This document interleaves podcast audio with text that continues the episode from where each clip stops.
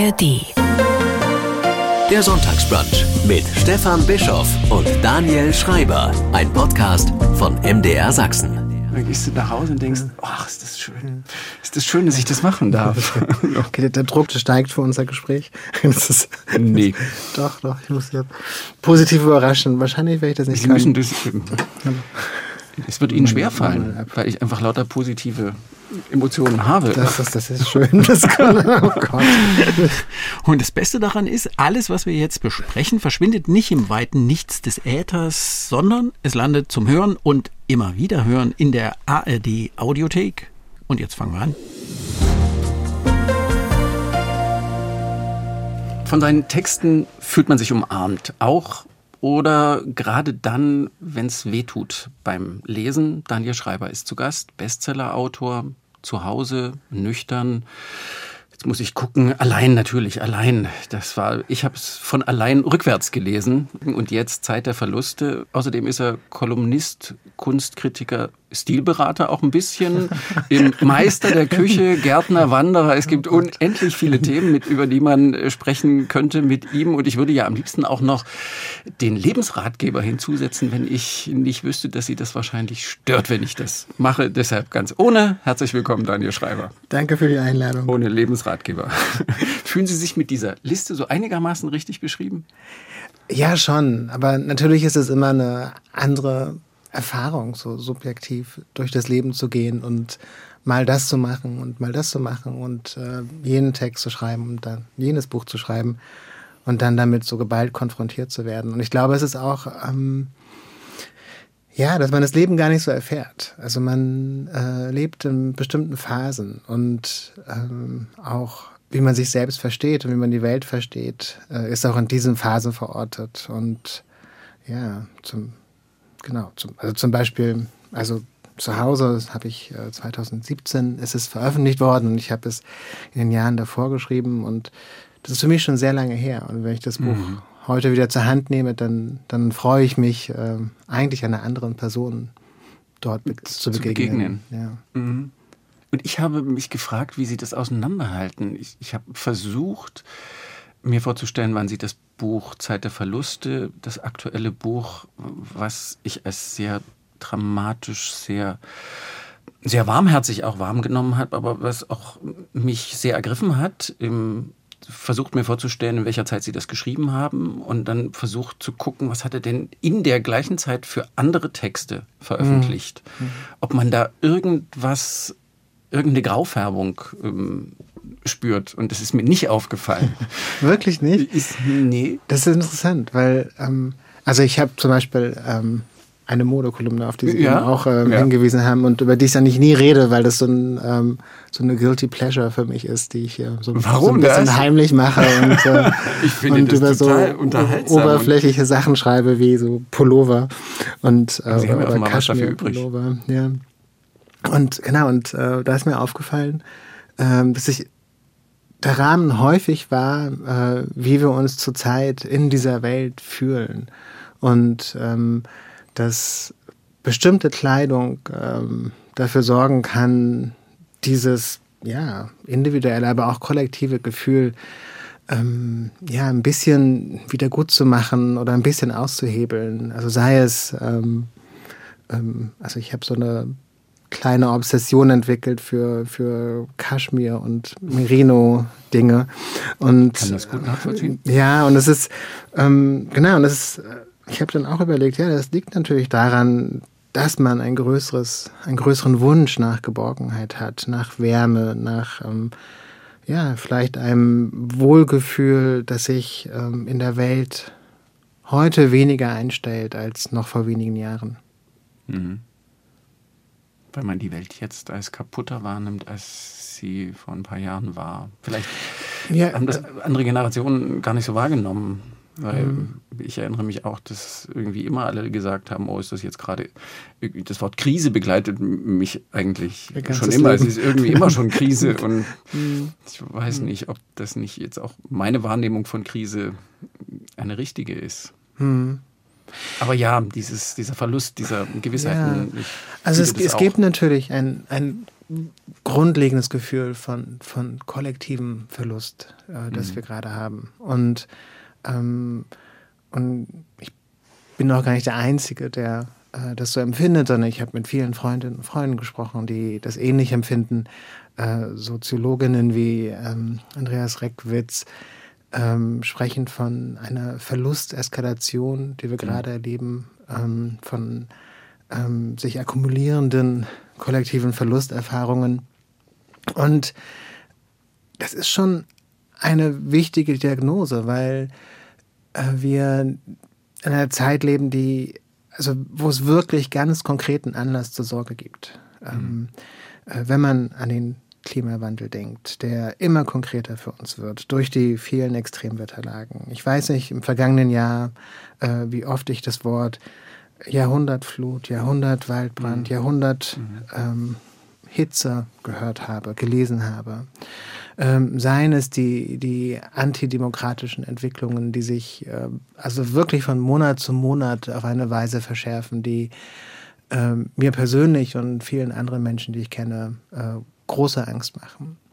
Äh, seien es die Kriege in der Ukraine und in, in Israel. Ähm, und das sind sehr konkrete Anlässe zu sehr konkreten und dramatischen Sorgen. Und äh, die, die müssen wir ernst nehmen. Und ich glaube, ähm, dass es immer relativ einfach ist zu sagen, ja, in den 80er Jahren haben wir auch eine Verlusterfahrung gehabt. Die, die Wende war für viele Menschen ein, ein einschneidendes Ereignis, die mit großen biografischen Brüchen einhergegangen ist ähm, zum Beispiel für die Generation meiner Eltern, äh, wenn ich an die Generation meiner Großeltern denke, mhm. gab es natürlich die äh, Erfahrung des Zweiten Weltkriegs und des Wiederaufbaus unter Flucht. Ähm, und Generationen haben verschiedene solche Verlusterfahrungen, aber gerade jetzt, das ist unsere und die ist ernst zu nehmen. Mhm. Ich wollte es auch nicht kleinreden. Mhm. Wir kamen über die Pullover, dahin genau, über diese Sehnsucht. genau, und dann werde ich immer ganz ernst plötzlich, genau. Ich, ähm, Gerne. ich las irgendwo, Daniel Schreiber mag keinen Smalltalk, deshalb habe ich gedacht, voll rein. so. Stimmt das überhaupt? Ich überlege gerade. Wo haben, wo haben Sie es denn gelesen? Ich habe so viel ja. von Ihnen gelesen. Ich das weiß es nicht. Ehrt mich sehr natürlich. Aber, ähm, ich weiß es nicht mehr. Sie haben es Vielleicht hat es auch jemand über sie hm. geschrieben. Mhm. Es kann sein. Hm. Aber ich weiß es nicht mehr. Ich habe es auch nicht auf meinem Stichwortzettel, aber ich habe es irgendwo im Hinterkopf und habe dann gedacht, naja, dann, dann, dann geht's eben los. Mhm. Warum auch nicht? Und deshalb haben sie den Zermatt-Pullover an und ich habe den hellen Pullover an. Das ist, genau. um ein bisschen so Freude in die Welt zu bringen. Ja, genau. Ich empfinde das ganz genauso. Ja. ja. Und mich hat es mit diesem Gefühl hm, wirklich überrascht, wie Sie wenig gerüstet waren, wie Sie das in Ihrem Buch Zeit der Verluste beschreiben, auf den Verlust ihres Vaters zu reagieren, dass sie von dieser Trauer, die ja der Ausgangspunkt dieses Buches ist, da geht es nicht nur um ihren Vater, aber das ist der Ausgangspunkt, mhm. die Trauer, wie sie das überrollt hat, weil ich gedacht habe, wer, wer anders als Daniel Schreiber, der ganz lange ganz intensiv über alle wichtigen Lebensfragen nachdenkt, ist gerüstet für solche Situationen. Hm. Hat Sie das selber auch überrascht? Hm. Dass Sie so wenig gerüstet waren? Offenkundig? Ich habe mich natürlich versucht, da zu rüsten. Und mein Vater war sehr lange krank. Er hatte eine, Lungen, eine schwere Lungenerkrankung und hinzu kam dann ein halbes Jahr, ungefähr ein halbes Jahr vor seinem Tod noch eine Lungenkrebserkrankung, die ähm, sehr dramatisch war und von der klar war, dass er nur noch wenige Wochen oder Monate zu leben hatte. Und in der Zeit habe ich natürlich versucht, mich darauf einzustellen. Ich habe äh, mit vielen Menschen darüber gesprochen. Ich habe äh, viele Bücher über Trauer gelesen und und letztlich kann man sich aber nicht trösten äh, vor solchen Gefühlen. Man kann sich auch nicht vorbereiten darauf, was man äh, nach dem Tod eines geliebten Menschen empfindet. Ähm, und die, ja, also Trauer und vor allem akute Trauer geht immer mit einer Zeit der fehlenden psychischen Intaktheit einher. Und das kann man nicht aushebeln. Ähm, egal, was man versucht. Ähm, man kann das nicht kontrollieren. Und, ähm, und schon das alleine ist eine schwere Einsicht für viele Menschen. Und für mich war es auch eine, eine schwere Einsicht und ähm, die ich auch lange gar nicht begriffen habe. Also meine Reaktion, die ich auch im Buch beschreibe, hm. äh, lag darin, dass ich mich völlig in die obsessiv in die Arbeit gestürzt habe und ähm, ein Arbeitspensum absolviert habe, von dem ich heute nicht mehr verstehe, wie ich dazu in der Lage war. Und mhm. ein Arbeitspensum, zu dem ich heute auch gar nicht in der Lage wäre, weil mir die psychische Energie dazu fehl, fehlt, äh, weil ähm, ich es nicht, gar nicht mehr imstande wäre, zwölf Stunden am Tag zu arbeiten, ohne Wochenenden zu nehmen, ohne Urlaube zu nehmen. Und, ähm, und ich habe es relativ spät gemerkt, als mich dieser Arbeitsobsession ähm, wiederum vor handfeste Probleme gestellt hat, dass das etwas mit der Trauer und genau jener Zeit der fehlenden psychischen Intaktheit zu tun hat. Hm. Fühlen Sie sich mit dieser Erfahrung jetzt besser gerüstet? Das ist eine sehr gute Frage und ich bin mir, wie gesagt, nicht sicher, wie man sich rüsten kann. Hm. Ähm, aber ich, wenn ich mir die ja, vergangenen beiden Jahre anschaue, dann kann ich sagen, dass sich eine Art Vertrauen in mir entwickelt hat. Ja. Ähm, und eine, ein Vertrauen, was ich zunächst verloren habe äh, in der Trauer, äh, in dieser äh, sehr existenziellen Verlusterfahrung, sowohl der individuellen, die meinen Vater betraf, als auch der kollektiven, äh, die äh, die gesellschaftlichen, politischen und klimatischen Entwicklungen betrifft. Also als Akkumulation beschreiben, dass sich das aufhäuft. Genau, ja. Mhm. Und, ähm, und dieses Vertrauen, das ich zunächst verloren hatte, das ist inzwischen wiedergekehrt. Und das ist kein Optimismus das ist kein, ähm, keine blinde Zuversicht, das ist kein blindes Vertrauen, sondern ein Vertrauen darauf, ähm, ja, dass ich und dass, dass wir vielleicht äh, mit Situationen umgehen können werden, die uns auch überfordern. Und ich finde, da ist private Trauer so ein gutes Beispiel für, weil es völlig unvorstellbar ist, wenn ein Mensch, den wir lieben, stirbt. Ähm, und es bleibt auch unvorstellbar, wenn dieser Mensch gestorben ist. Und es bleibt auch unvorstellbar, wenn dieser Mensch äh, schon ein halbes oder ein Jahr tot ist. Ähm, und trotz dessen finden wir wieder in ein Leben. Trotz dessen sind wir in der Lage, diese ja, Veränderung in uns zu akzeptieren, die der Verlust, dieser Verlust auslöst. Äh, trotz dessen sind wir in der Lage, wieder ja, ein Leben aufzubauen. Und ja, und trotz dieser Unvorstellbarkeit und, und mit dieser Erfahrung im Hinterkopf ist es, glaube ich, auch möglich, sich zu vergewissern, dass ja, es gibt diese Herausforderungen, es gibt diese ganz konkreten Anlässe zur Sorge, es gibt diese Verlusteskalation, um den soziologischen Begriff zu benutzen. Mhm. Und trotzdem werden wir damit umgehen können. Mhm. Das ist so ein bisschen, wie Sie auch, äh, empfinde ich jetzt, wie Sie auch mit Ihren Büchern umgehen, dass in allen wird man nicht mit irgendwie Düsternis entlassen. Hm. Selbst in hm. dem, wo es um die Trauer, um die Verluste und um die vielen Verluste geht, nicht nur um die individuellen, ähm, entlassen Sie die Lesenden mit, mit diesem Gedanken, den Sie jetzt so schön formulieren. Hm. Fällt Ihnen hm. das schwer, das so zu tun? Ist das eine Bemühung? Nein, Nein überhaupt nicht, weil ähm, also es gibt äh, natürlich bestimmte Ziele auch, die ich auch mit den Büchern verfolge. Und, ähm, und das grundlegende Ziel ist tatsächlich über Themen zu sprechen, ähm, über die wir persönlich und auch kulturell zu wenig oder gar nicht sprechen. Themen, von denen wir den Eindruck haben, darüber spricht man nicht. Seien es Themen wie Abhängigkeit oder ähm, ein Gefühl der Zuhauselosigkeit oder ähm, dem Gefühl, dass ähm, bestimmte romantische Konstruktionen von Beziehungen ähm, nicht ins eigene Leben passen. Und damit haben Sie die Themen Ihrer Bestseller genau, beschrieben. Genau, genau. Und nüchtern allein zu Hause.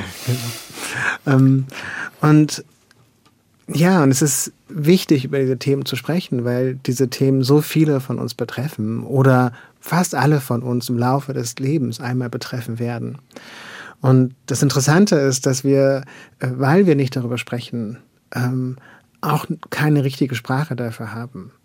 Ähm, es gibt in gewissen äh, Kreisen, also in gewissen akademischen Disziplinen, ähm, auch in gewissen populärpsychologischen Disziplinen gibt es eine Sprache dafür. Aber es gibt keine Sprache, die wir wirklich äh, für uns verwenden können, um über diese Themen zu sprechen. Und, ähm, und die Bücher sind ein Versuch, zum einen ein, eine Sprache dafür zu finden, eine präzise, eine genaue Sprache, aber trotzdem eine lesbare und, und hoffentlich schöne Sprache und zum anderen die Lesenden dazu an, anzuregen, sich diese schwierigen Fragen selbst zu stellen, sich die, diesen schwierigen Themen zu stellen beim Lesen und sich selbst zu fragen, wie geht es mir damit? Was bedeutet das für mich?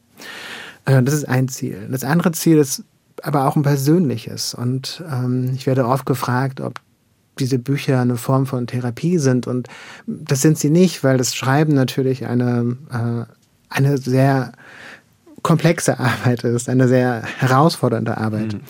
Ähm, und ähm, genau, und zur Therapie gehört auch, gehören auch immer zwei, also eine Therapeutin und ein Therapeut und äh, ähm, der andere Mensch, der über sich, sein Leben und seine Probleme spricht. Aber der Therapeut gibt ja in einer guten Therapie quasi so ein bisschen Werkzeug mit, was man dann mhm. alleine anwenden kann. Genau, und vielleicht in dem Sinne wäre es schon, also mhm. ich äh, natürlich äh, lese sehr viel für die Bücher und ich recherchiere sehr viel, aber, aber trotzdem ist es keine therapeutische Situation. Aber ein Ziel für mich ist es, ähm, ein, ja, einen gewissen Blick auf diese schwierigen Fragen zu erlangen, mit dem ich persönlich leben kann. Äh, mit dem ähm, mit dem ich mich okay fühle. Und das ist selten eine große Lösung. Ähm, und auch jetzt im neuen Buch natürlich bin ich nicht in der Lage, den, den Klimawandel zu lösen. Natürlich bin ich nicht in der Lage, die ähm, antidemokratischen Entwicklungen zu lösen oder Lösungsvorschläge für die, mhm. die Kriege in dieser Welt ähm, zu geben.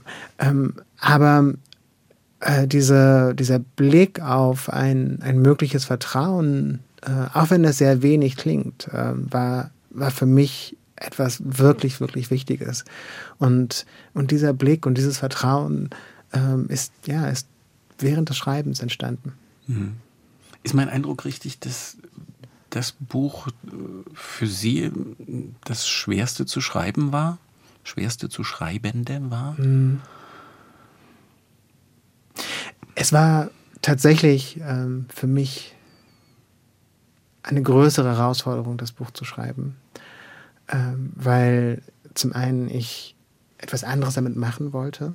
Ähm, also es ist das erste Buch, das nicht äh, in, nur in der Vergangenheit angesetzt ist, sondern das Buch erzählt einen Tag in, hm. im, in Venedig im Winter äh, und ähm, fängt mit dem Aufstehen an und ähm, hört mit einer letzten Zigarette ähm, auf dem, dem Dach des Palazzos, in dem ich gewohnt habe, auf. Mit einer Möwe. Und einer Möwe. Eine sehr, eine sehr, eine sehr wichtige. Aber mehr sagen wir jetzt nicht. und, äh, und das ist in der, in der, Gegenwart erzählt. Und natürlich, es gibt Rückblenden in die nähere und in die weitere Vergangenheit. Es gibt ähm, Ausblicke in die äh, nähere Zukunft.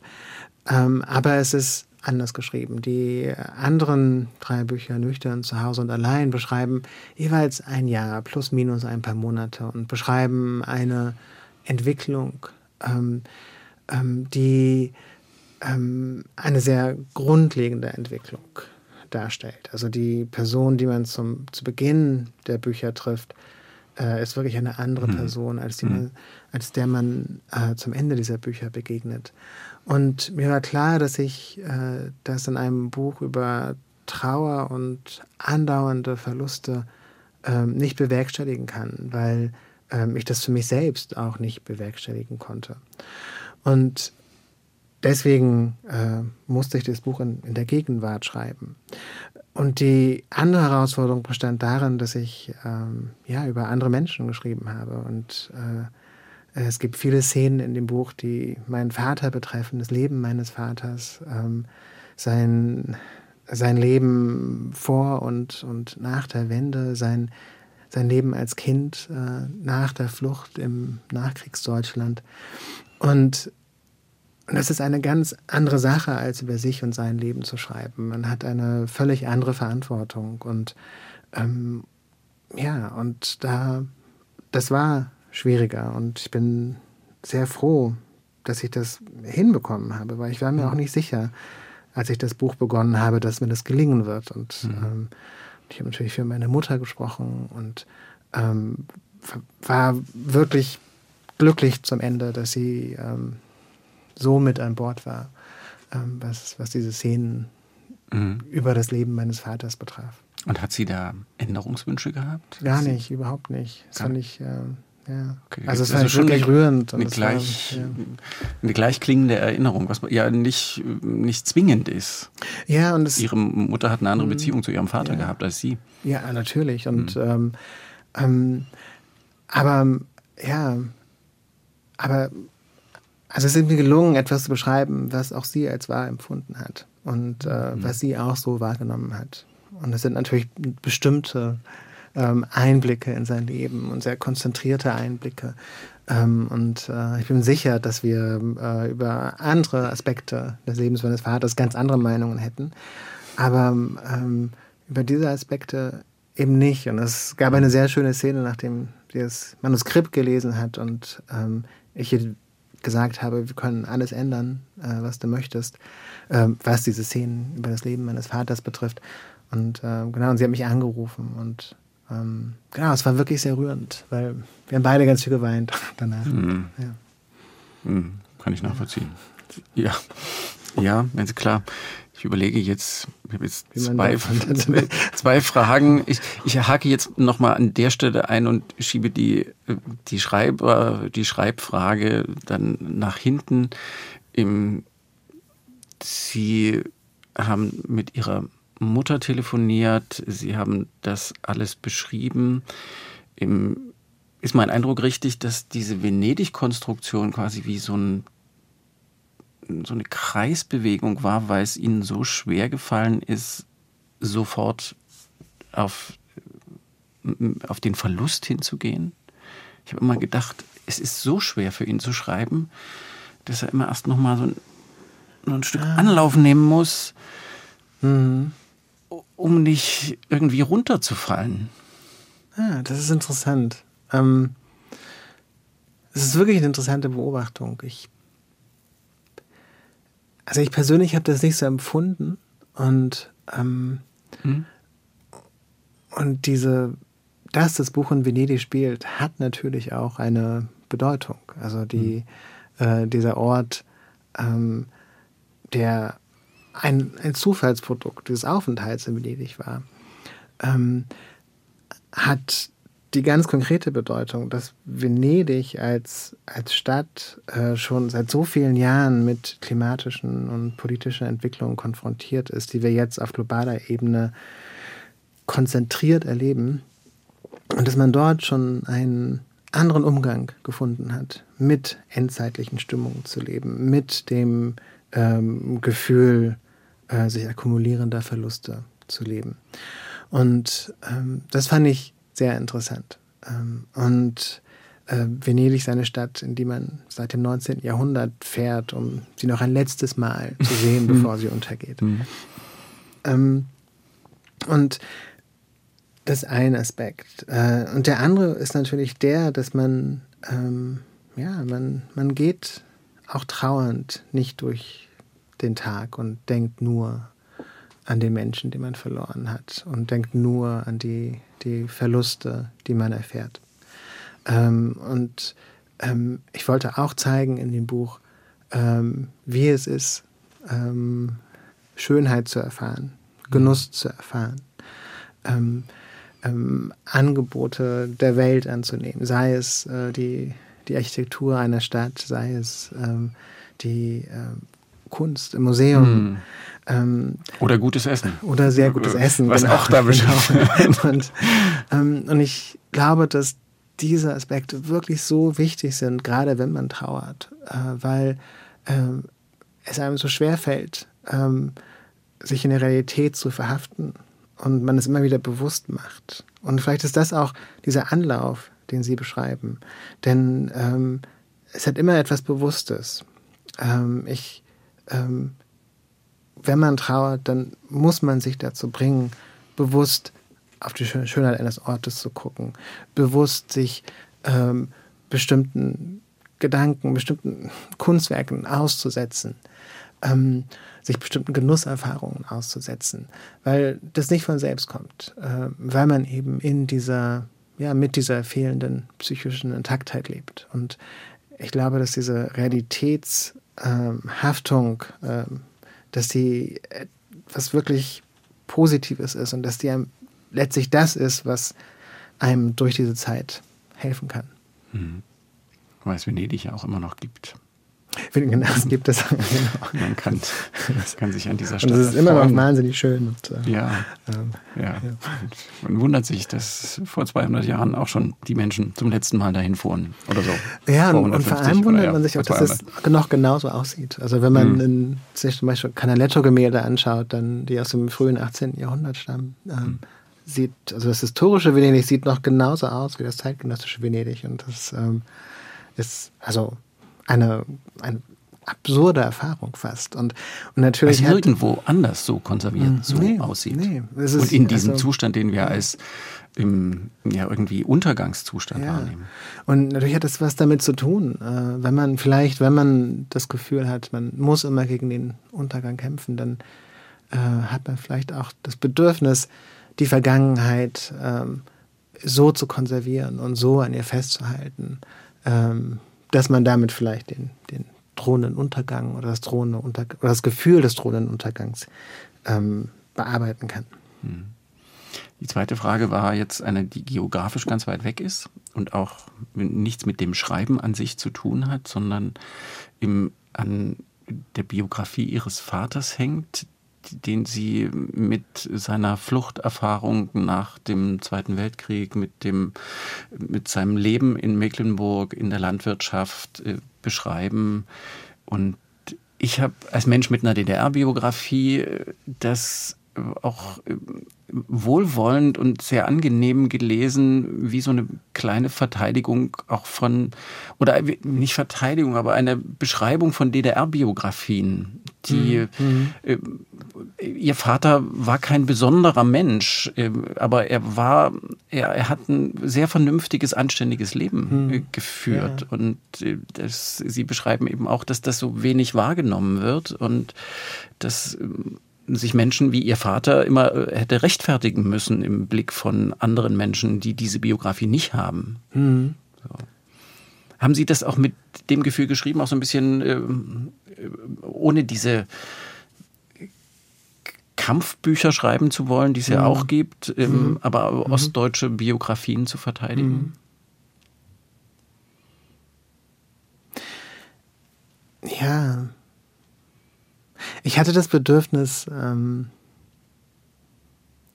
dem Leben meines Vaters und ähm, dem Leben von Menschen wie ihm die Aufmerksamkeit zukommen lassen, zukommen zu lassen, die sie verdienen.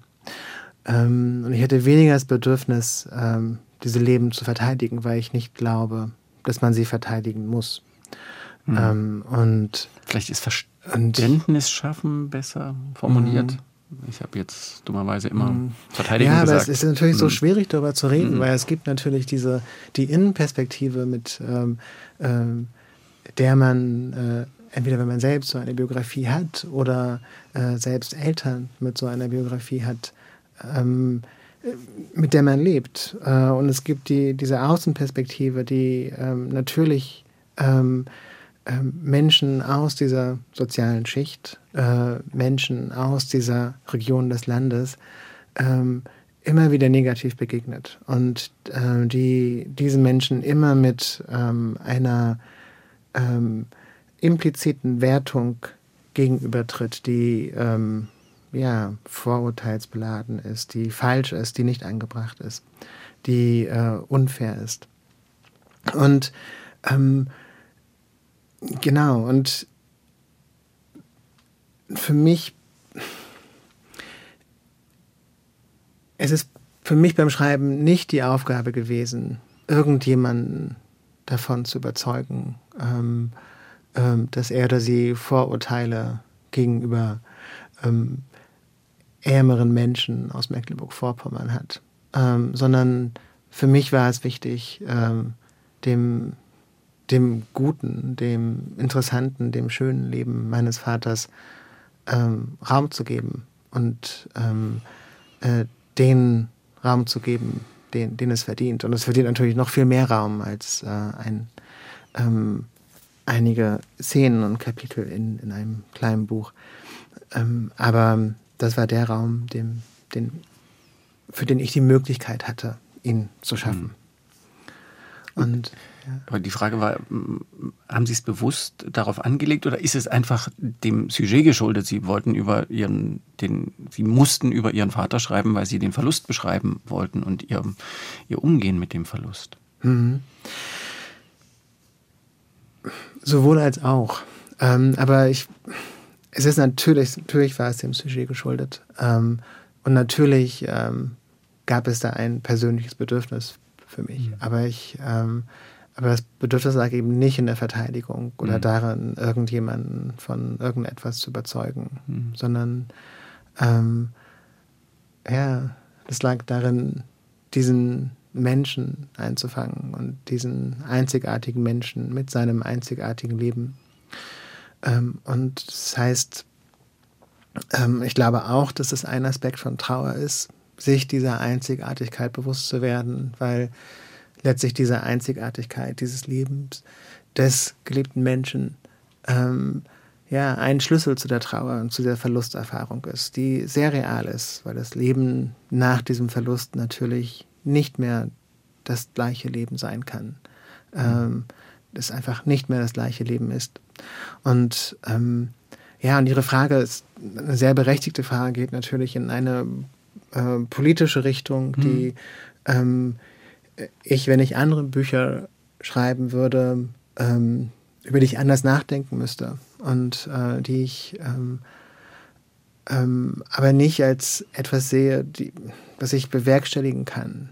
Ähm, und ähm, ich könnte zum Beispiel kein, kein Buch wie Dirk Oschmann schreiben. Ähm, ich glaube, dass ich dazu in der falschen Generation aufgewachsen bin. Also ich war elf, als die Wende passiert ist. Und ähm, wie ich das Leben vor der Wende wahrgenommen hat und äh, direkt nach der Wende äh, ist eine, eine kindliche und eine pubertäre Perspektive. Das heißt, ähm, ähm, ich habe da viel dazu nicht so viel zu sagen. Ähm, mhm. Und ähm, für mich persönlich ähm, war äh, die, die Wende und das Ende der DDR, äh, die ich persönlich als einen, einen großen Unrechtsstaat ähm, wahrnehme. Weil Sie auch Diskriminierungserfahrungen gemacht haben, sehr dramatische sehr Diskriminierungserfahrungen ja. in der Schule. Genau. Und ähm, für mich war das eine durch und durch positive Entwicklung. Ähm, also ich war danach in der Lage, ähm, in diesem neuen Land ähm, ein, mir ein völlig anderes Leben aufzubauen, mhm. in, an völlig anderen Orten, äh, mit ähm, völlig anderen Perspektiven. Und aber dass ich da eine positive Erfahrung mit äh, gemacht habe, heißt eben nicht, dass ich nicht sehen kann, wie herausfordernd dieser biografische Bruch für meine Eltern und ihre Generation war. Mhm. Äh, wie ähm, unvorstellbar schwierig es gewesen sein muss, sich ein Leben nach völlig neuen Regeln, äh, mit einer völlig neuen praktischen Vernunft aufzubauen. Ähm, sei es sich neue Arbeitsmöglichkeiten zu suchen, sei es ähm, ja zu verstehen und ähm, in sich aufzunehmen und das irgendwie ins Leben zu integrieren, dass man anders über Sachen denkt, dass man anders über Sachen redet, dass bestimmte Wahrheiten, mit denen man sein ganzes Leben aufgewachsen ist, einfach nicht mehr existieren. Und ähm, das sind biografische Herausforderungen, die ähm, ja ähm, so ernst zu nehmen sind und die so groß sind ähm, und die meinem Gefühl nach wirklich, ähm, also ja, eine Hochachtung verdienen, wenn man sich denen stellt und wenn man sich ihnen gestellt hat. Hm. Mir gefiel der Tonfall, in dem Sie darüber geschrieben haben, weil ich eben auch gedacht habe, für, für Sie selbst ist es eine Befreiung gewesen und auch wirklich nichts anderes als eine. Und Sie haben es aber mit, an Ihren Eltern äh, sehen und erleben müssen, in der Landwirtschaft in Mecklenburg-Vorpommern mhm. lebend, wie stark die Brüche waren, die Sie zu bewältigen hatten. Und offenkundig haben Sie das biografisch ja ganz gut zusammen hingekriegt als Familie. Hm. Ohne sich. Ja, ja, ja. ja. ja ist, ist ja nicht allen gelungen. Sie, mhm. sie, sie waren weg, sie haben in Berlin studiert und dann haben sie lange in New York gelebt. Mhm. Und ich habe mich dann im Nachhinein gefragt, warum ist er zurückgekommen? Sie, sie waren ja nicht nur zum Studium da, sondern ja. sie waren auch danach noch ja. da. Sie haben da gearbeitet, sie haben auch da ein Buch geschrieben, was kein Ladenhüter war. Mhm. Und mhm. Äh, was hat Sie veranlasst, zurückzukommen? Gab es so eine Heimatsehnsucht? Gab es so ein Gefühl von Unbehaustsein? Hm. Weniger. Und das ist natürlich auch schon so lange her. Also ich bin ja. 2001 nach New York gezogen und bin 2008 ähm, wieder zurückgezogen. Und ähm, es gab mehrere Gründe dafür. Ähm, also zum einen hatte ich ein, ein sehr schönes Jobangebot hier in Deutschland. Äh, zum, und zum anderen ähm, habe ich gemerkt, dass dieses Leben, was ich in New York geführt habe, dass ich das noch ein paar Jahre weiter so machen könnte, aber dass das äh, vielleicht keine große Zukunftsperspektive hat. Also ich hatte ein Journalistenvisum und habe für äh, verschiedene Zeitungen geschrieben. Ähm, die Honorare, die man damals als freier Autor bekommen hat, äh, waren besser als die, die heute, also die man heute mhm. bekommt äh, als äh, freier Autor oder als freie Autorin. Aber man konnte davon in New York nicht leben. Das heißt, ich habe sehr viele Jobs angenommen und sehr viele Jobs gemacht. Unter anderem war ich Private Chief. Private Chief, genau. Das ist ja was genau, für eine schöne Geschichte. Genau, das ist, das ist ein, ein Koch. Privatkoch für so verschiedene reiche Menschen. Genau. und, Darüber ähm, müssen wir ein Buch ja. schreiben. Ja. Und ähm, genau, und das war, das war auch sehr interessant und es war aber auch wirklich sehr viel Arbeit. Und äh, was zudem passiert ist in der Zeit, äh, war die Finanzkrise. Und diese Finanzkrise hatte New York für wirklich einen, ähm, ja, ein, ein Austausch an, an, an Menschen gesorgt. Das heißt, es sind so viele Menschen weggezogen. Ähm, mhm. Fast alle meiner Freunde und Freundinnen sind weggezogen in der Zeit. Auch weil viele von ihnen bei der UNO gearbeitet haben und äh, dort auch so ein ähm, alle drei bis fünf Jahre ähm, Menschen mhm. wieder wegziehen. Ja. Und, ähm, und diese Finanzkrise hat auch dafür gesorgt, dass die, äh, diese sehr reichen Familien, für die ich gearbeitet habe, ähm, dann ihre ähm, Häuser in den Hemden nicht mehr vermieten konnten und ihnen dann 30 oder 50.000 Dollar im Jahr gefehlt haben und die, die Gefühl, dann haben. Die, genau, die, und die mussten dann sparen und äh, haben äh, Honorare gesenkt und so weiter. Und, ähm, und in dieser, dieser Lage kam dieses Jobangebot und ähm, ja, und ich habe äh, damals eine sehr wichtige, für mich sehr wichtige äh, Psychoanalyse gemacht und ich habe da sehr lange mit meiner Analytikerin darüber gesprochen und es war irgendwann klar, dass das die richtige und die erwachsene Entscheidung ist und das obwohl es auch im Nachhinein die richtige und erwachsene Entscheidung war, ähm, ist mir das trotzdem sehr schwer gefallen. Und ähm, ähm, also an diesem Verlust habe ich auch tatsächlich, ich habe da viele Jahre für gebraucht, um ähm, ja, damit klarzukommen, weil ich ganz konkrete Zukunftsvorstellungen hatte. Also ich ähm, habe lange gedacht, ich würde in, äh, in Amerika wohnen bleiben. Ich habe äh, lange gedacht, dass ich dort eine Familie gründen würde mit meinem ehemaligen Partner. Ich habe ähm, lange gedacht, dass und ich konnte mich sehen. Ich konnte mich sehen mhm. ähm, als 50, als 60-jähriger Mann in einer schönen Wohnung in Park Slope und mit einem schönen Landhaus in den Catskills. Und äh, oh, ja, sehr schön. Lassen Sie uns noch ein paar Kitschbilder malen. Aber im, es gab nicht diese Landsehnsucht. Ich habe dann gedacht, vielleicht ist das auch so was. Sie haben sich ja jetzt auch wieder ganz intensiv mit äh, der Landschaft Ihrer Kindheit beschäftigen müssen, weil Sie über das Leben Ihrer Familie da schreiben in dem Buch. Und äh, das ist, Sie sind irgendwo an der Müritz aufgewachsen, Sie benennen es nicht näher. Es ist eine, eine wunderschöne Gegend. Jeder, wahrscheinlich kennen alle, die uns hören, diese Gegend und haben irgendein positives Gefühl dazu. Und ich habe dann gedacht, vielleicht hat er auch einfach so eine Landsehnsucht gehabt. Mhm. So nach Offenheit, Freiheit, nach rausgehen können, un, mhm. unbemauert, unbegrenzt sein. Ähm, also ich habe diese Landsehnsucht immer und ich habe zum Beispiel eine, äh, jetzt selbst in Berlin, ich habe eine, eine große Terrasse, die selbst im Winter komplett grün ist, also nicht komplett, aber sehr grün ist mit, mit großen äh, Bambuspflanzen und ähm, Zitruspflanzen und, und so weiter. Und ich, es ist total wichtig für mich, ähm, ja, so ein, wenigstens ein Stück Landschaft äh, zu haben. Ich gehe sehr viel wandern, ich äh, fahre gerne nach draußen. Und, äh, aber ich hatte diese Landsehnsucht nicht im, in dem Sinne in New York. Es war keine Sehnsucht nach dieser spezifischen, sehr schönen Landschaft der Mecklenburgischen Seenplatte.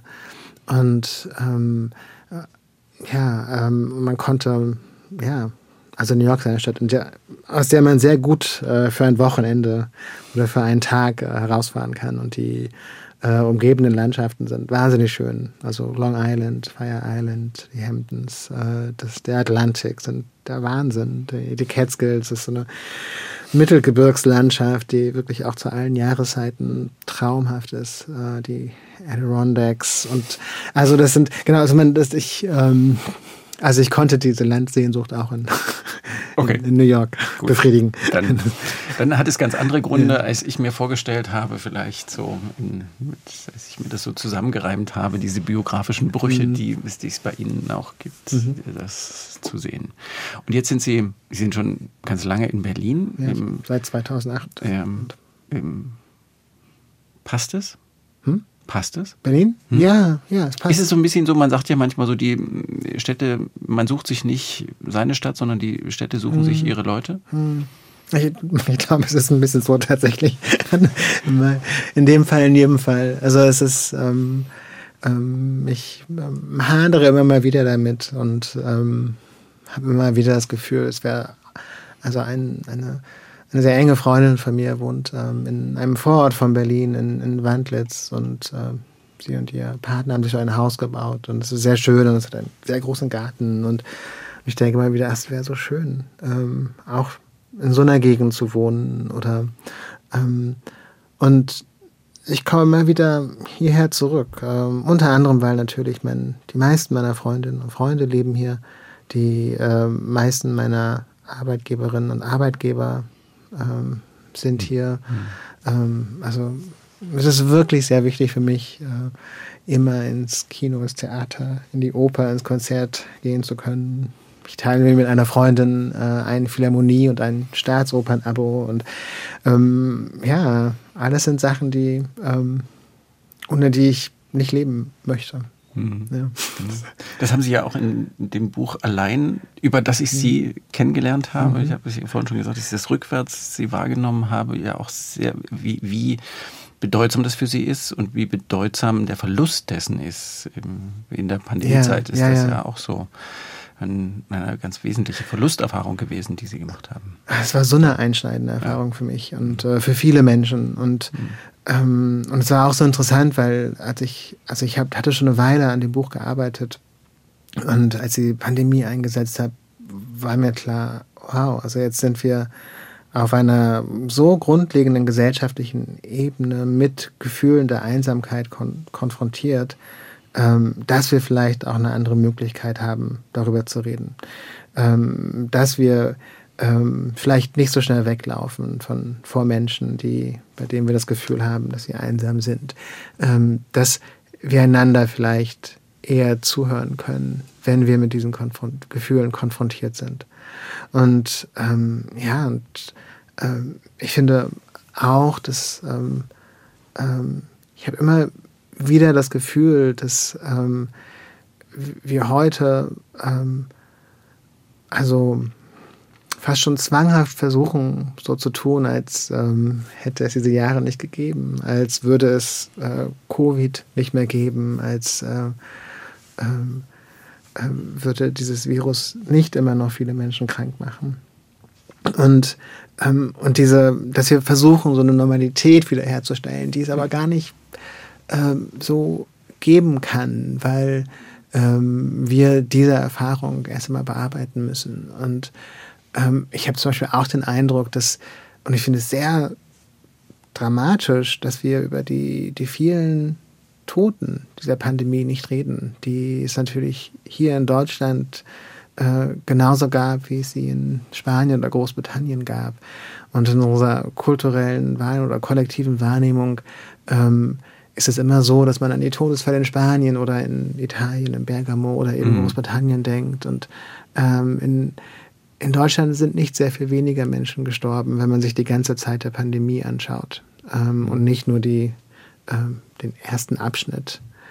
Ähm, und ähm, es gibt keinen ja, Ort der Erinnerung äh, für diese Toten. Es gibt keinen äh, ja, Ort der kollektiven Trauer für diese Toten. Mhm. Und das finde ich ähm, also, also wirklich ähm, beunruhigend. Und ich wünschte mir sehr, dass es anders wäre. Mhm. Und ähm, gleichzeitig habe ich das Gefühl, dass das nicht anders sein wird und dass es diesen Ort auch nicht geben wird, äh, weil wir eben so damit beschäftigt sind, äh, wieder ein Gefühl der Normalität und das jetzt geht alles weiter wie zuvor ähm, mhm. aufzubauen. Mhm weil es vielleicht so ein Bedürfnis danach gibt. Hm. Ja, auch natürlich ein sehr verständliches Bedürfnis. Ne? Und natürlich, danach irgendwie ähm, heil sein. Ja, und ich bin natürlich genauso. Also, ich, ja. ähm, also das, hm. ähm, das ist ähm, komplett nachvollziehbar. Und, ähm, aber dass es eben komplett nachvollziehbar ist und dass, äh, dass sehr viele von uns in ihrem Leben so handhaben,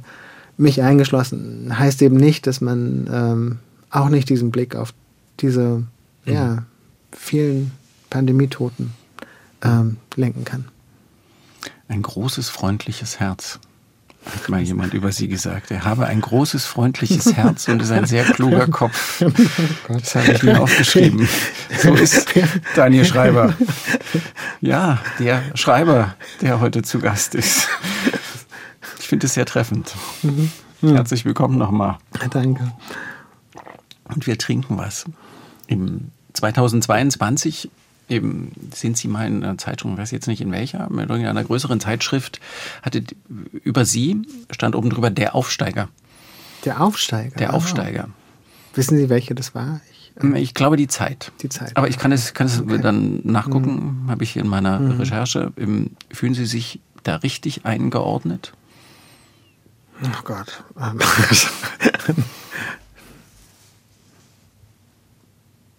Also ich bin, ich, also ich habe natürlich jetzt den Kontext nicht und ich erinnere mich auch nicht. Daran. Ja, Sie sind einfach aufgeschrieben also mit ähm, Ihrem Buch oder mit ja. Ihren Büchern. Dann plötzlich haben Sie alle wahrgenommen, mm. wie mir das ja auch mm. ging.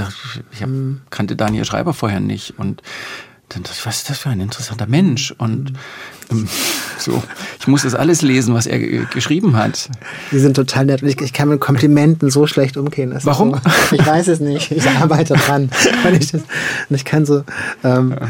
genau. Ähm, ja, also ich finde, ähm, also diesen Begriff des Aufsteigers äh, kein, äh, kein, keine sehr nette Beschreibung. Und unter anderem, weil es ähm, äh, natürlich mit bestimmten Ideen von sozialer Schicht einhergeht, die ähm, äh, meiner Meinung nach äh, nur zu verurteilen sind. Denn äh, wenn man äh, von jemandem sagt, äh, dass er oder sie aufsteigt, dann ähm, schwingt er auch immer mit, dass ähm, sich das eigentlich nicht gehört, dass äh, Menschen eigentlich in der sozialen Schicht äh, leben sollten, in die sie hineingeboren wurden.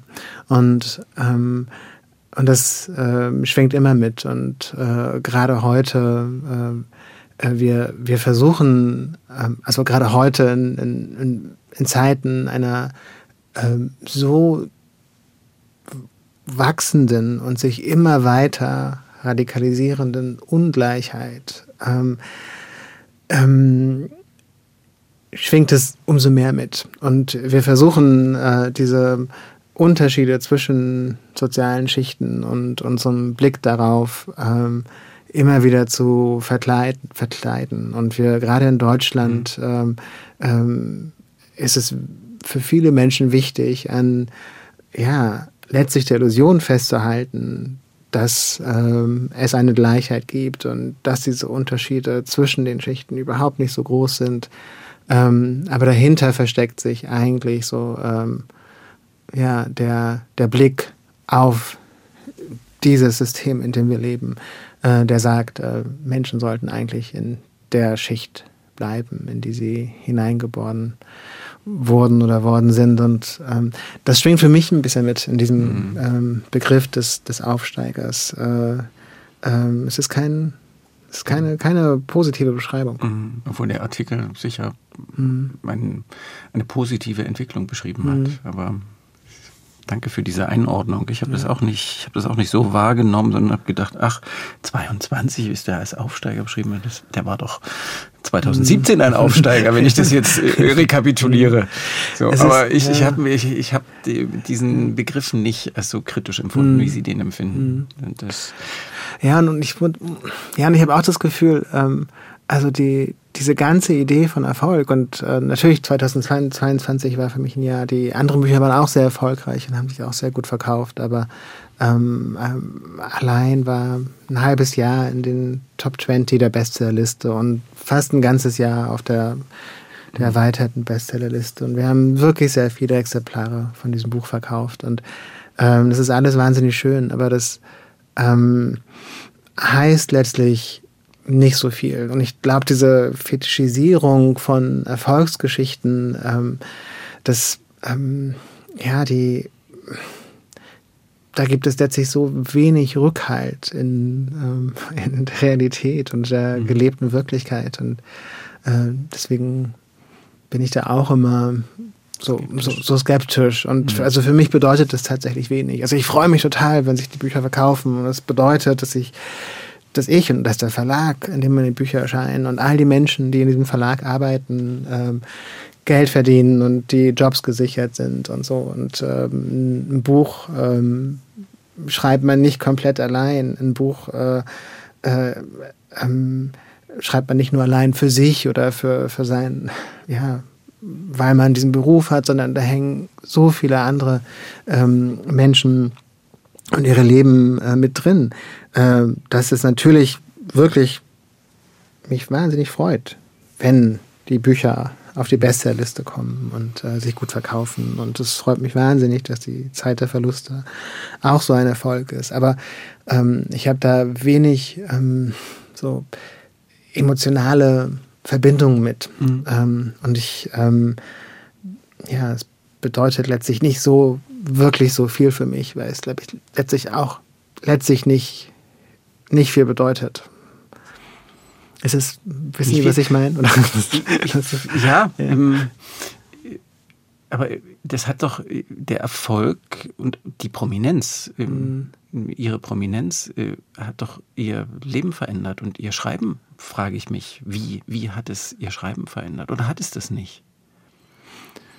Also zum einen, also ich meine, ich bin nur nicht wirklich prominent. Ich bin, ich in hm. also es ist so, ich, ähm, also das, ich glaube, so eine Schriftstellerin-Prominenz ist eine völlig andere Prominenz als, keine Ahnung, also jeder Schauspieler, jede Schauspielerin äh, ist sehr viel prominenter. Und deswegen mhm. ähm, ist das auch mit so einer gewissen Skepsis zu genießen. Und, ähm, und für mich hatte natürlich dieser äh, Erfolg von allein ähm, hatte natürlich zur Folge vor allem, dass ich ähm, äh, noch viel mehr gearbeitet habe, dass ich ähm, zwei Jahre lang in Deutschland unterwegs war für Veranstaltungen und für Lesungen, dass ich ähm, kaum eine Woche vergangen ist, in dem ich nicht mich in einen Zug gesetzt habe, um irgendwo zu lesen. Und ähm, das war auf der einen Seite schön, ähm, so viele Menschen zu treffen, denen das Buch etwas bedeutet äh, und über diese Themen in diesem Buch zu sprechen, ähm, über die man zuvor mhm. eben nicht gesprochen hat. Ähm, und, und, zu merken, da etwas anstoßen zu können, ähm, ähm, auch ja, Menschen zum Nachdenken, zum Reden, zum Sprechen zu bringen, äh, zum Austausch zu bringen. Und all das war sehr schön. Ähm, aber auf der anderen Seite war es eben auch ähm, also eine gigantische Herausforderung. Ähm, und ähm, ich im, und es ging mit einer so großen Erschöpfung für hm. mich einher zum Schluss, ähm, dass ich ähm, jetzt, also bei dem Buch, äh, versuche das anders handzuhaben und äh, das auch anders handhaben muss, ähm, um äh, nicht wieder an diesen Punkt, Punkt zu kommen. Mhm. Aber ich weiß nicht, wie interessant das ist für, für Menschen, das zu hören. weil es ist immer so, ich denke immer auch, also ich finde es so, so eigentlich immer so, genau. Es klingt eigentlich so, als würde ich mich über den, den, den, den schönen Erfolg äh, dieser Bücher beschweren und äh, meine, das, das, das haben Sie so. aber gesagt, dass das ja. nicht so ist. Aber ja, aber, ja und ich habe gedacht, das verändert vielleicht auch die Perspektive und auch sein, die Wahrnehmung von Fragilität des Berufs. Ja, das Interessante ist natürlich, dass die immer noch bestehen bleibt. Ne? Also man. Ähm, ja. Ja, also wenn. In Ihrer Wahrnehmung oder? Nee, auch, auch so ganz, ganz praktisch. Also wenn das nächste Buch nicht gut läuft, dann ähm, ähm, ja, dann hatte ich Druck. ein paar gute Jahre und, und ähm, also nee, das ist ähm, auch, also als vom, vom Schreiben zu leben ist auch sehr schwierig und es ist nicht, äh, nicht so, dass ähm, es vorprogrammiert ist, dass jedes Buch ein Erfolg wird und dass man ähm, ein stetiges Einkommen davon generieren kann. Mhm. Also das, das ändert sich nicht wirklich. Ähm, also man, also ich, man kann sich ein paar schönere Sachen kaufen. Zum Beispiel sehr, sehr schöne Pullover, mit, äh, mit, mit, mit neonfarbenen vorne drauf, der gute Laune ähm, macht. Genau, ich hatte einen, ähm, äh, das Kind einer Freundin von mir. Ähm, das Kind heißt Tildy und ich liebe sie sehr. Sie ist drei und äh, sie hat den äh, Pullover gestern Abend gesehen und war komplett begeistert. Und ähm, ähm, wir haben sehr lange darüber gesprochen und ähm, da dachte ich, okay, jetzt es hat es sich gelohnt, diesen Pullover anzuziehen, weil ja, macht der einfach hat wirklich Laune Freude und er ist. Auch so schön, er ist auch so schön einfach. Es ist ein Berg mit einer Skifahrerin. Genau, genau. Es, ist, es gibt nichts Verstecktes da drin. Es ist einfach Bergskifahren, Winter, schön. Und das auf dem Bauch von Daniel Schreiber. ja, alles das, was Sie tun, versuchen Sie zu verbreiten verbreiten, also die Botschaften auch zu verbreiten. Mhm. Nicht nur in ihren Büchern, es gibt äh, Schreibworkshops, ja, ja. die lange im Voraus ausgebucht ja. sind. Ähm, was versuchen Sie den Menschen, die dorthin kommen, die schreiben wollen oder schreiben, mhm. die schon mhm. schreiben, mhm. ähm, was versuchen Sie denen beizubringen? Was ist die Botschaft, die Daniel Schreiber den Schreibenden beibringen will? Ja, die, diese Workshops, das ist wirklich, das, das sind immer völlig irre Erfahrungen äh, für mich und auch die Teilnehmenden, ähm, weil letztlich geht es darum, äh, eben sich diesen schwierigen Fragen zu stellen. Und äh, ich erfahre es selbst in meinen, in meinen Schreibprojekten, dass ich ähm, mit Fragen anfange und glaube, ich möchte über bestimmte Themen schreiben. Und nach einer Weile stelle ich fest, nee, das ist überhaupt nicht das Thema. Und das ist ein Thema oder eine Frage, die die eigentliche Frage und die viel schwierigere Frage, der ich mich nicht stellen möchte, verdeckt. Und das ähm, in den Workshops geht es darum, zu dieser eigentlichen Frage zu kommen. Ähm, was heißt, ähm, häufig heißt, und es, ähm, es geht zentral um autobiografisches Schreiben. Ähm, und das heißt häufig, dass, ähm, ja, dass Menschen in Kontakt mit ihren Wunden kommen müssen.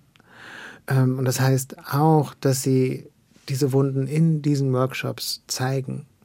Ähm, und das sind so besondere Momente, weil ähm, also alle diese Wunden zeigen und alle diese Wunden dieser anderen Menschen bezeugen. Ähm, und ähm, es geht ja nicht um so eine Fetischisierung von Schmerz oder von, von Drama oder so.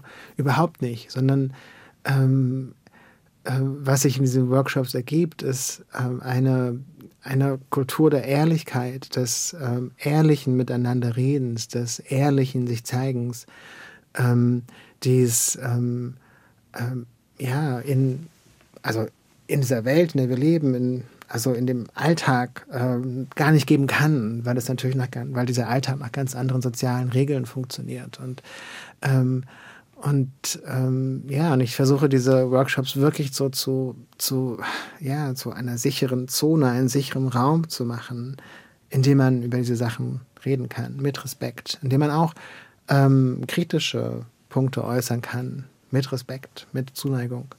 Und, ähm, und ich habe das bisher achtmal gemacht und es hat bisher immer geklappt und ähm, ähm, ich kann mich an jede Person und die in diesem Schreibworkshop war gut und ihre Geschichte gut erinnern und ähm, bin ja von, von jeder dieser Geschichten sehr berührt worden. Mhm. Und ähm, es ist tatsächlich eine, ähm, genau, es, es sind, äh, es sind immer tolle Erfahrungen und mhm. Aber was ist die Botschaft, die Sie ihnen mitgeben wollen? Sie kommen ja dahin, weil Sie von ihrer Erfahrung profitieren wollen. Mhm. Und von meiner Schreiberfahrung. Von, ne? von ihrer also Schreiberfahrung. Das, und ja. ja, von auch von ihrer Lebenserfahrung, mhm. eben, die ja was mit dem Schreiben zu tun mhm. hat. Was ist, ich suche so nach der Essenz dessen, mhm. was ist die Daniel Schreiber-Botschaft, die Sie ja, vielleicht ist eine wollen? Botschaft, dass äh, wir uns trauen können, äh, Worte für unsere Gefühle zu finden äh, dass wir uns trauen können, auch über Dinge zu reden, von denen wir das Gefühl haben, dass man nicht über sie spricht, dass wir nicht darüber sprechen dürfen, dass wir ein Geheimnis aus ihnen machen müssen. Und dass das darüber sprechen produktiv ist und nicht, für einen, nicht nur für einen selbst, sondern eben auch für andere Menschen und äh, was in ihrem Leben vorgeht. Vielleicht ist das eine Botschaft. Mhm. Ähm, mhm.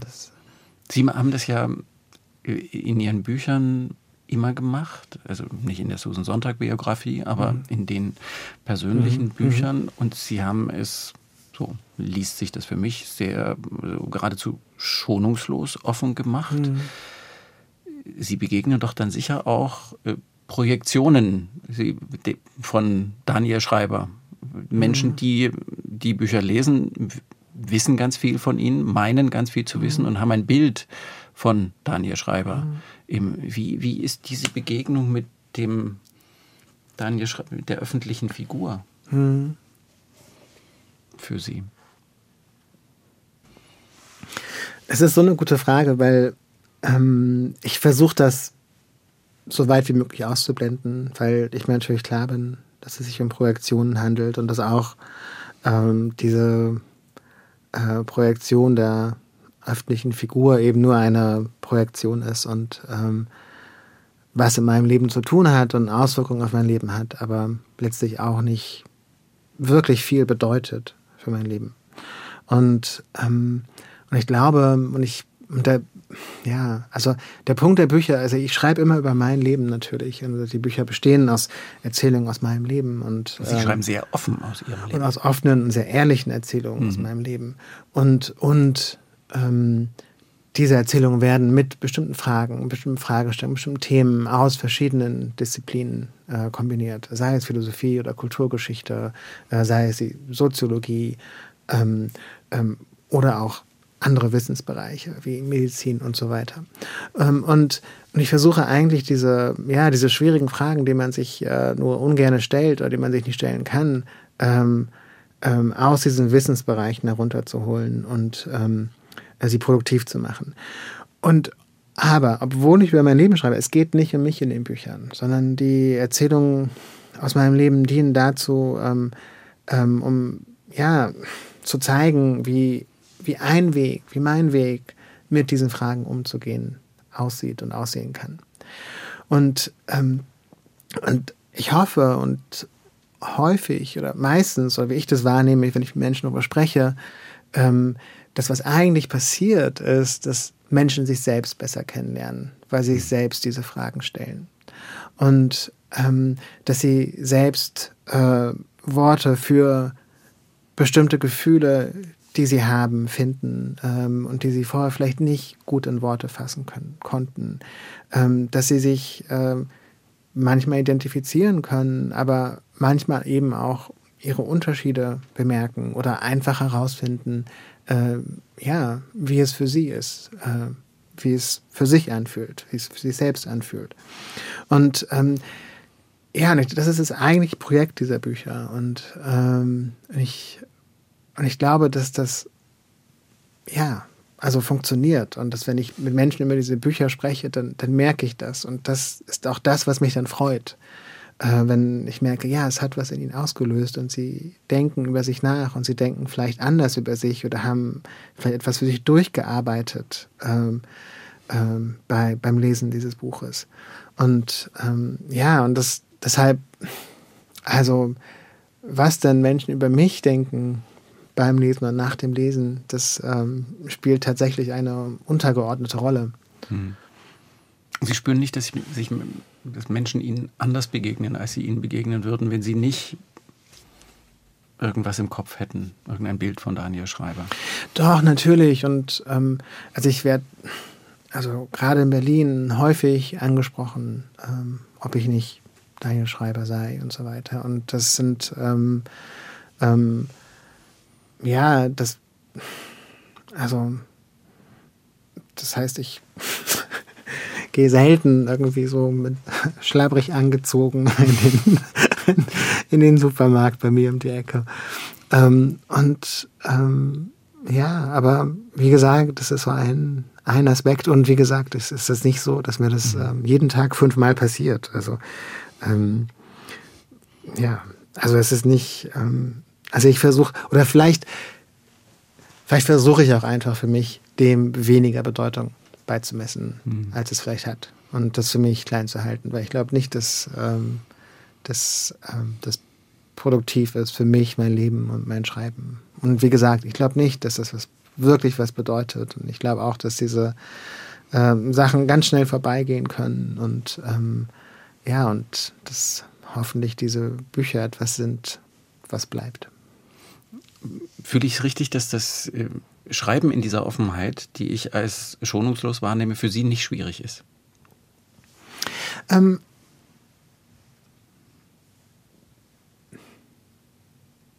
es ist interessant, weil ähm, das Schreiben ist schwierig. Und wenn Schreiben gut sein soll, dann ist es meistens schwierig. Ähm, weil ähm, diese, es ist wirklich eine Arbeit hm. äh, das Schreiben, diese Auseinandersetzung, die damit mit sich selbst und mit der Welt, die damit einhergeht. Ähm, aber offen und ehrlich über mich und meine Erfahrungen zu schreiben, das an sich ist nicht schwierig. Ähm, ich ähm, habe damit nur gute Erfahrungen gemacht und ähm, ähm, und für mich es gab so einen, einen Punkt, also das erste Buch ähm, in dem ich ja diese Art des Schreibens, diese Art des persönlichen Essays entwickelt habe, war nüchtern. Und ähm, ich habe ähm, vor ungefähr zwölf Jahren mit dem Trinken aufgehört. Ich überlege gerade elf, elf Jahre und ein paar Monate, elfeinhalb. Ähm, das müssen wir vielleicht rausstellen, weil ich habe vielleicht einen Fehler gemacht. Aber auf diese Zahl kommt es doch nicht an, oder kommt doch, es doch okay. auf diese ich Zahl an? Über, nee, nee, weil ich, es ist so. Ähm, es ist schon ein bisschen her. Es ist schon, ja, es ist, es ist über zwölf Jahre her, ja. tatsächlich. Es ist zwölfeinhalb Jahre her. Und ähm, 2014 ist das Buch erschienen. Genau, und ich bin ähm, im Juli 2011 habe ich mit dem Trinken aufgehört. Und ähm, das war etwas, was ich machen musste in meinem Leben. Und äh, was die wahrscheinlich wichtigste Entscheidung in meinem Leben war, die ich je getroffen habe und die mein Leben am meisten verändert hat. Und, und ich habe gemerkt, mit wie vielen Vorurteilen ich diesbezüglich konfrontiert bin. Und äh, mit äh, wie vielem ja, angeblichen medizinischem Wissen ich konfrontiert bin, was eigentlich, also was nicht stimmt und äh, was äh, wissenschaftlich schon lange überholt war und was trotzdem immer wieder in jeder Talkshow äh, in jedem Artikel über Abhängigkeit, über Sucht, über Alkoholismus, über Drogenabhängigkeit ähm, heruntergebetet wurde. Und, ähm, und ich habe verstanden, wenn ich darüber schreiben möchte und, ähm, als Autor war es meine Aufgabe, darüber zu schreiben und über diese Erfahrung zu schreiben, ähm, dann muss ich einen Weg finden, der Menschen erreicht. Und ich kann nicht professoral sagen, das und das und das ist richtig, das und das ist, das ist falsch. Sondern ähm, was ich erreichen wollte, war, dass Menschen, die sich in meiner Lage befinden, die, ähm, dass Menschen, die zu viel trinken, dass Menschen, die manchmal glauben oder den Eindruck haben, sie trinken zu viel, manchmal wissen, dass sie zu viel trinken und dann äh, am nächsten Tag dieses Wissen wieder komplett vergessen haben, dass sie einen Einblick in diese Mechanismen von Abhängigkeit bekommen. Und um sie persönlich zu erreichen, musste ich äh, diesen Weg finden, der äh, persönliche Erzählungen, die sich zur Identifikation anbieten, äh, mit wissenschaftlichen, mit medizinischen, mit neurobiologischen, mit kulturhistorischen, mit philosophischen Ideen und Fragen verbindet. Und ähm, das Interessante war dabei für mich, dass ich, ähm, ich persönlich glaube, ich konnte das machen, äh, weil ähm, ich mit der Erfahrung meines Coming-Outs ähm, ähm, letztlich nur gute Erfahrungen gemacht habe. Und also dieses äh, Coming Out als nüchtern lebender Abhängiger ähm, ähm, hatte für mich nicht so was Bedrohliches, ähm, weil ich wusste, wie viel besser das Leben ist, wenn man kein Geheimnis mit sich herumträgt. Äh, wenn man ehrlich mit Menschen sein kann, darüber, wie das eigene Leben aussieht, wie man sich fühlt. Ähm, äh, weil ich wusste, dass ähm, die, diese Scham, die Menschen häufig auf Abhängige äh, oder auf alle möglichen Minderheiten, äh, seines schwule, Lesben, Transmenschen, ähm, ähm, seines aller möglichen migrantisierten Menschen, ähm, Menschen aller möglichen Religionen, ähm, Menschen mit Behinderung, dass diese Scham, die die Mehrheitsgesellschaften auf diese Menschen projizieren, nicht das Problem dieser Menschen ist, sondern äh, das Problem der Mehrheit, die sie projiziert. Mhm. Ähm, das, ähm, und, und diese Erfahrung hat es für mich möglich gemacht, äh, nüchtern zu schreiben und äh, mich auch ähm, in Talkshows setzen zu können und darüber reden zu können, weil ich wusste, ähm, das, das hilft Menschen. Mhm. Und ähm, das ähm, hat die Möglichkeit, ähm, das Leben von Menschen zu verändern. Und ich äh, wollte Menschen das Gefühl geben, ihr, ihr, müsst euch nicht dafür schämen, das ist nicht euer Problem, mhm. diese Scham.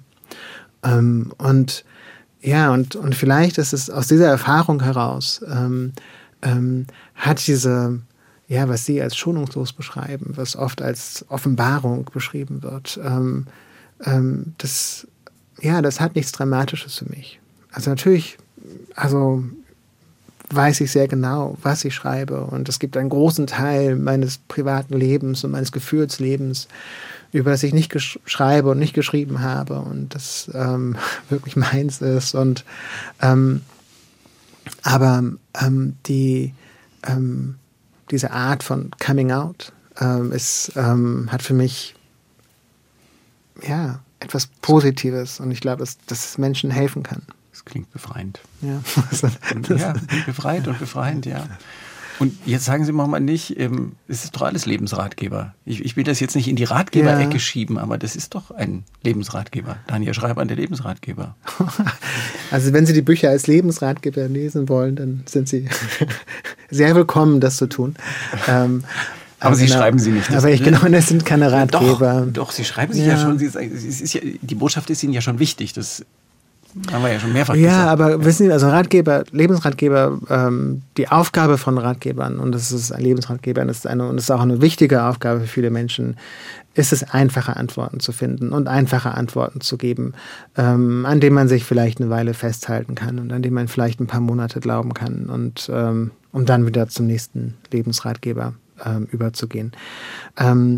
Ähm, diese Bücher geben keine einfachen Antworten. Und, ähm, und ich finde, dieses ähm, Bedürfnis nach einfachen Antworten, das ähm, in meiner Wahrnehmung in den vergangenen Jahren nochmal mhm. gestiegen ist. Ja, die, ähm, dass, weil es so ähm, komplex geworden ist.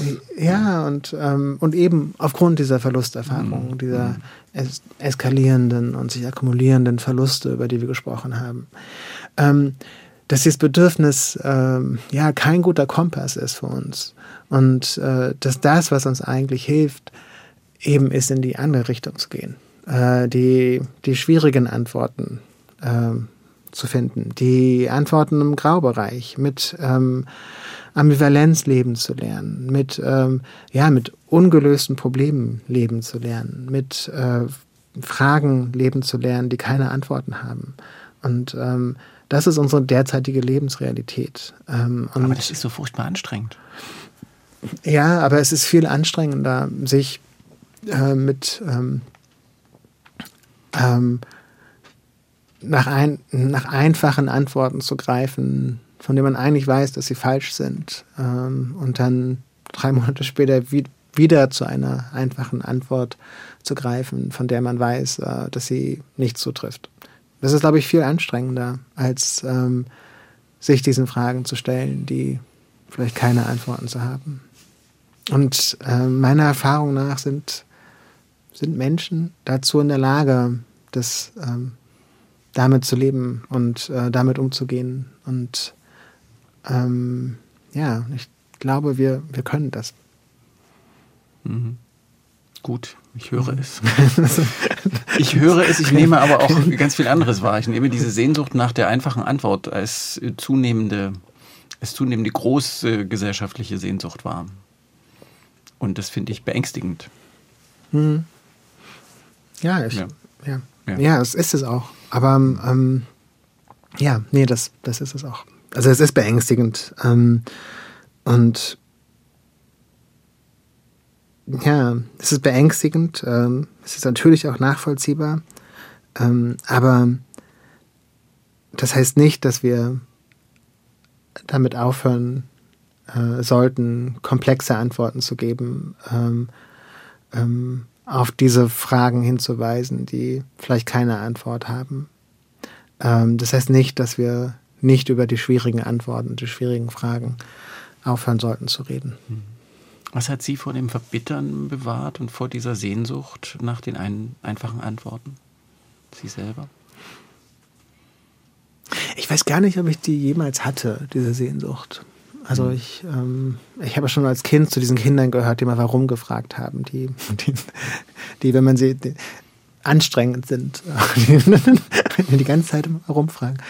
Ähm, und ähm, ja, also ich persönlich habe diese, äh, ja, diese Heimlichkeit von äh, einfachen Antworten, von vorgefertigten Denkmustern ähm, nie empfunden.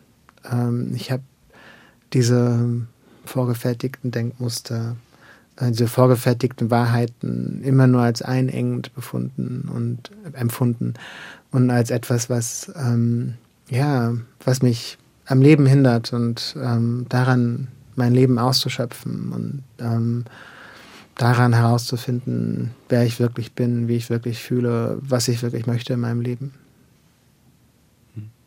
Und das Verbittern, was? Ja. Was bewahrt Sie vor dem Verbittern?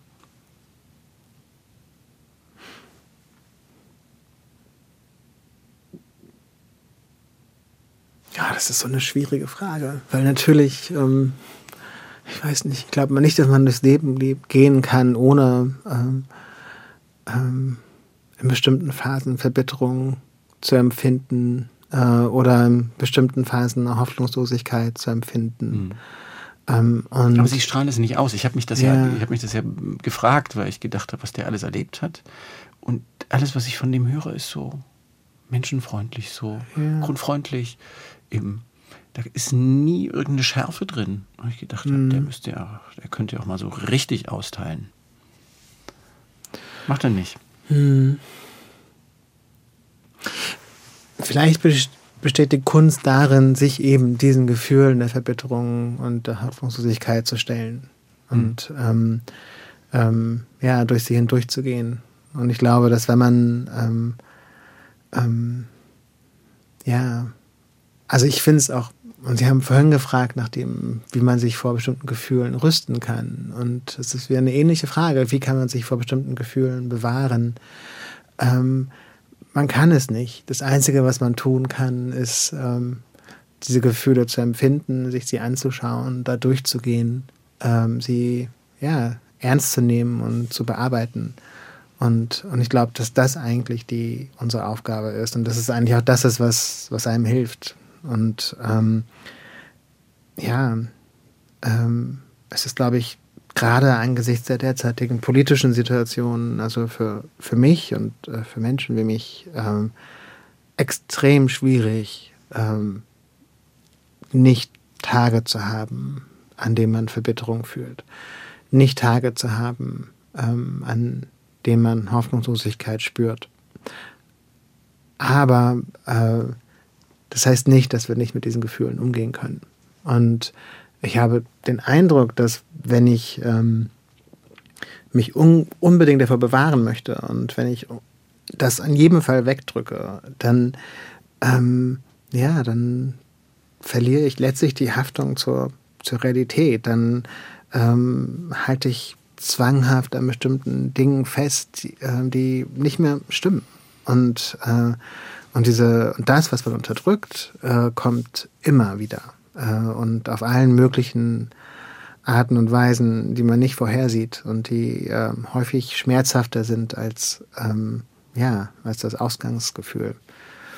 Deswegen also die Antwort, meine Antwort auf die Frage, wie man sich vor Verbitterung bewahrt, ist die Verbitterung erstmal zu spüren und ähm, ja, das Gefühl ernst zu nehmen und sie irgendwie zu bearbeiten kein Freund einfacher Antworten. Es tut mir so leid. Daniel genau. Sie hätten mir doch auf den letzten Metern auch die Brücke bauen können, irgendwie noch in die Küche abzubiegen, was ich die ganze Zeit überlegt habe. Wie schaffe ich das? Ich, ich, ich will noch irgendwas wissen, was der kocht, was sein Lieblingsgemüse ist, weil ich das so dringend. Was, was, was, Sie wollen wissen, was mein Lieblingsgemüse ist. Was, Zum Beispiel. Ja. Ich will quasi alles wissen, was, was, was das Kochen betrifft. Ich habe gedacht, er hätte doch jetzt sagen können, was verbittert mich nicht? Gutes Essen. Wäre doch eine schöne, einfache Antwort. Und wumm, hätte ich, wäre ich abgebogen. Okay, ich muss mir sowas überlegen. Ich muss mir solche Sachen überlegen. Das ist viel besser, sowas zu sagen, als lang, so lang anzuantworten. Und, ähm, Gott, Was ist ja. denn jetzt das Lieblingsgemüse? das Ganz zum ist Schluss. auch keine einfache Antwort, weil es wechselt Nein. natürlich so von hm. Jahreszeit zu Jahreszeit. Ähm, zur, ähm, äh, zur Zeit ist mein ähm, Lieblingsgemüse ähm, ähm, Broccoli Rape. Äh, das ist ähm, Ra Rapa di Broccoli. Ähm, Was ich weiß es. Das ist so ein sehr bitterer wilder Brokkoli, den man ah. ähm, ähm, hier eigentlich vor allem so einen italienischen Spezialitätenhandel mhm. bekommt. Mhm. Leider nur, der es noch nicht richtig in die Supermärkte geschafft hat. Mhm. Aber immer, wenn ich das sehe, ähm, bin ich so glücklich, weil es ist so ein ganz bitteres, grünes Wintergemüse, was ähm, mhm. genau diese ganzen Bedürfnisse befriedigt, die man so im Winter hat. Man möchte was Grünes, man, der Körper sehnt sich nach diesen, keine Ahnung, nach den Vitaminen und ähm, genau, und das ist ganz einfach zu machen. Man blanchiert den kurz für, ähm, also vielleicht eine Minute, maximal zwei, äh, und dann lässt man es gut abtropfen und ähm, brät ähm, diese, diesen blanchierten wilden Brokkoli in äh, Knoblauch mit, äh, mit Olivenöl mit Knoblauch an. Und äh, das ist ein Essen, was in jedem Fall gute Laune gemacht, äh, gute Laune macht und alle Sinne, Sinne aufweckt. Ähm, genau, ich bin ein großer Fan davon. Und den normale Brokkoli, was heißt der normale, den, mm. den ich kenne, der tut's nicht. Es ist auch ein sehr schönes Gemüse, aber das, dem fehlt so diese Bitter, Bitterkeit und äh, Bitterheit. Bitter, bitter, bitter. Wie heißt das Wort auf Deutsch? Bitterkeit, glaube ich. Bitterkeit. Ähm, also dem, äh, dem fehlt so eine ähm, geschmackliche Komplexität. Und mhm. ähm, ja, und vielleicht hat es auch mit der Verbitterung zu tun. Vielleicht muss man erstmal da durch, um, ähm, um wirkliches Glück zu empfinden. Das Grün ist schön. Wir haben Sehnsucht nach dem Grün, deshalb ist der Pullover auch grün. So, wenigstens noch auf den letzten Metern noch mal ein Stück Küche. Vielen Dank, Daniel Schreiber. Danke für die Einladung und das schöne Gespräch. Dankeschön. Danke. War sehr wohltuend. Und damit solche Gefühle nach solchen Gesprächen nicht gleich wieder weg sind, gibt's den MDR Sachsen Sonntagsbrunch in der ARD Audiothek. Eine wahre Schatzkiste für spannende, kluge, unterhaltsame, fröhliche oder nachdenkliche Gespräche. Immer Sonntagmittag gibt's den Sonntagsbrunch frisch, immer Montagnachmittag unseren Kulturpodcast aufgefallen. Kann ich Ihnen auch nur empfehlen. Der Sonntagsbrunch, ein Podcast von MDR Sachsen.